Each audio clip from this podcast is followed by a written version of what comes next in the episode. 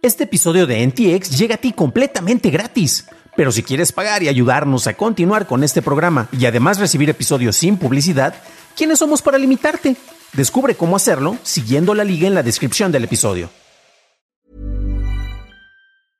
Hey, folks, I'm Mark Marin from the WTF Podcast, and this episode is brought to you by Kleenex Ultra Soft Tissues, your ally to help tackle your allergy symptoms this season. I love the change of seasons, but nobody loves pollen and all those other things floating in the air that make you sneeze during this nice weather. Kleenex Ultra Soft Tissues are hypoallergenic and allergist approved, so fight back against watery eyes and runny noses without worrying about irritating your skin. For this allergy season, grab Kleenex and face allergies head on. Prohíben productos chinos en Estados Unidos. Una inteligencia artificial juega Minecraft mejor que tú y usan spam para ocultar revueltas en China. Estas son las noticias de Tecnología Express con la información más importante para el 28 de noviembre de 2022. En Estados Unidos, la Comisión Federal de Comunicaciones votó por unanimidad para prohibir la venta de productos electrónicos de varias empresas chinas en el país, incluyendo a Huawei y ZTE así como los fabricantes de cámaras Dahua y Hikvision y el fabricante de radios Hytera Communications, alegando riesgos para la seguridad de datos. En 2018, el Congreso votó para impedir que las agencias federales compren equipos de estas cinco empresas. En la orden, la comisión solicitó opiniones para ver si revoca o no la autorización a equipos existentes. OpenAI anunció una nueva inteligencia artificial para Minecraft con el primer bot capaz de crear herramientas diamante. Para crearlas, un jugador humano habilidoso tendría que cometer cerca de 24.000 acciones. La inteligencia fue entrenada con aprendizaje por imitación, entrenando una red neuronal para realizar tareas después de observarlas ser hechas por humanos. En este caso, Minecraft observó 70.000 horas de juego. Los investigadores usaron otra red neuronal para etiquetar estos videos automáticamente y esta red fue entrenada con 2.000 horas de videos de jugadores pagados de Minecraft, en donde se registraban los clics del teclado y del ratón. Muchas inteligencias para juegos han usado previamente el aprendizaje por refuerzo, donde las IAs aprenden desde cero a través de ensayo y error. OpenAI afinó el bot inicialmente entrenando en aprendizaje por imitación con aprendizaje de refuerzo para llevar a cabo tareas de gran complejidad. En Reino Unido, el gobierno anunció una actualización a su proyecto de ley de seguridad en línea en donde penalizará el contenido relacionado a lesiones autoinfligidas. Este proyecto alineará el contenido de autolesiones con la comunicación que alienta al suicidio, la cual es ilegal. Se solicitará que este tipo de contenido sea eliminado de redes sociales y los usuarios que lo publiquen se enfrentarán a un proceso judicial. La propuesta de ley deberá ingresar al Parlamento a inicios de diciembre. El equipo de ingeniería de Rolls-Royce logró llevar a cabo pruebas exitosas para usar hidrógeno en lugar de combustible para hacer funcionar una turbina moderna. El test se llevó a cabo en un campo de pruebas ubicado en Boscombe Down, en donde se usó hidrógeno verde, generado por un equipo que aprovecha la energía producida por olas y viento en las islas Orkney, en Escocia. La turbina usada se basa en el modelo AE 2100A, usada para aviones de uso militar y civil. Pasamos a la noticia más importante del día, y es que reportes de TechCrunch informan que, según analistas enfocados en China, Twitter vio un aumento significativo en los tweets de spam en los últimos tres días al buscar cualquier ciudad importante del país. Estos tweets muestran pornografía, servicios sexuales y contenido de apuestas, lo que dificulta encontrar resultados de búsqueda legítimos. Esto viene a la luz en un momento en que manifestantes en China protestan por las medidas de tolerancia cero en contra del COVID-19 dentro del país. El Washington Post informó que Twitter estaba al tanto de este problema del spam y que trabajaba para resolverlo. Esas fueron las noticias y ahora pasamos al análisis. Pero antes de hacerlo, ya sabes qué hacer. Por favor, déjanos una calificación de 5 estrellitas en Spotify o en Apple Podcast o un like en YouTube, que no te cuesta nada. Y hablando de YouTube, gracias a nuestros nuevos suscriptores como Denis Torres del Águila. Bienvenido a bordo, camarada.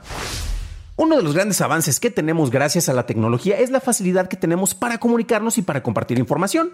Cualquier persona con conexión y un dispositivo puede comunicarse con el resto del mundo a través de distintas plataformas. Eso trae beneficios, así como distintos retos, ya que al haber una mayor facilidad para crear y promover contenido, este puede perderse en medio de un mar de información. Las últimas semanas han sido complejas en China. Hay un aumento en las manifestaciones en contra del gobierno y este ha tomado distintas medidas para combatirlas.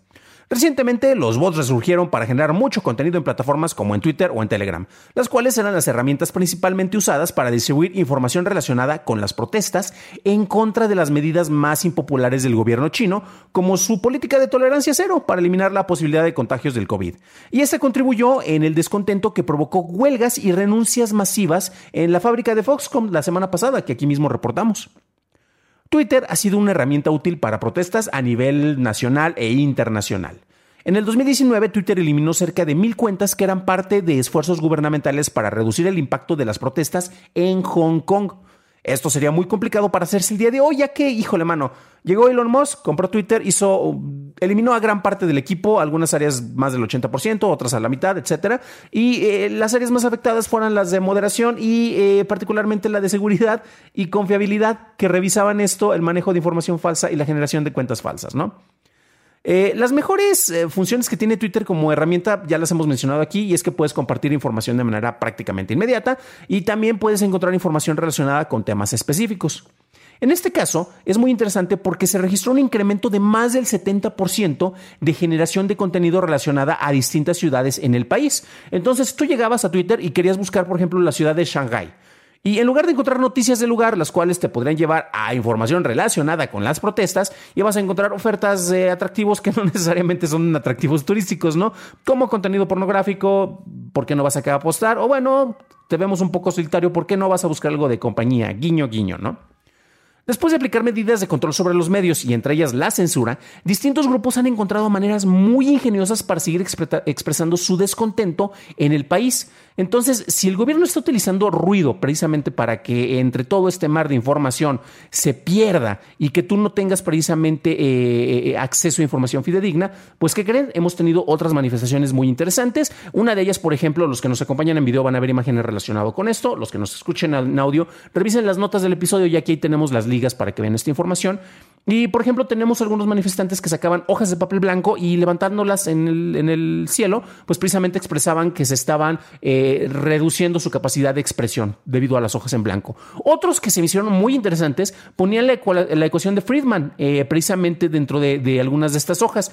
¿Y por qué lo hacían? Al estar mostrando esta ecuación, para los que la puedan reconocer, yo honestamente pues tuve que acudir a que alguien me dijera qué era lo que estaba viendo.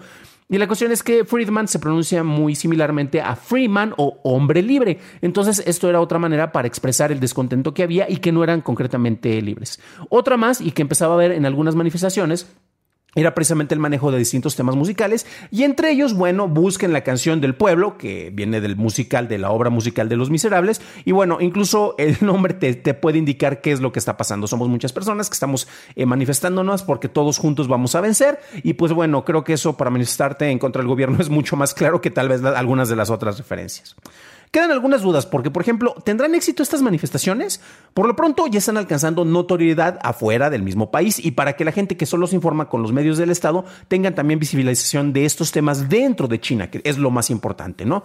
Pero también podríamos creer que el gobierno está esperando que estas manifestaciones se estén eh, manifestando, válgame la expresión, se estén este, presentando para que de esta manera puedan encontrar las cabezas más visibles de esos movimientos para después encerrarlas. Y bueno, aquí tenemos una gran diferencia con lo que ocurrió previamente con otras manifestaciones a gran escala, como en 1989 con las protestas de la plaza de Tiananmen y eh, son las del 4 de junio.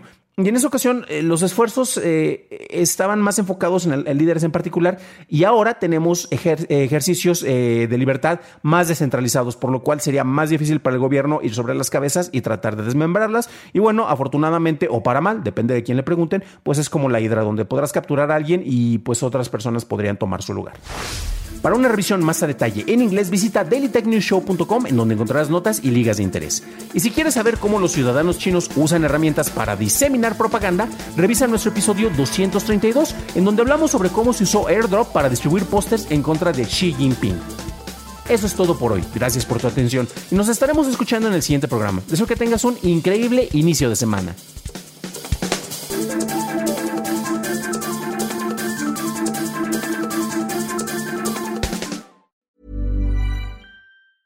If you thought the only way to get a more defined jawline with natural looking results was through surgery, think again. Juvederm Volux XC is a non surgical injectable gel filler that improves moderate to severe loss of jawline definition and can help you achieve natural looking results with little downtime. Even better, this improved definition lasts up to one year with optimal treatment. No maintenance required. Improve jawline definition for a smooth, sculpted look with Juvederm Volux XC. For important safety information and to find a licensed specialist, visit juvederm.com. That's J U V E D E R M.com. Not for people with severe allergic reactions, allergies to lidocaine, or the proteins used in Juvederm. Common side effects include injection site redness, swelling, pain, tenderness, firmness, lumps, bumps, bruising, discoloration, or itching. There's a risk of unintentional injection into a blood vessel, which can cause vision abnormalities, blindness, stroke, temporary scabs, or scarring. Talk to a licensed specialist to find out if it's right for you.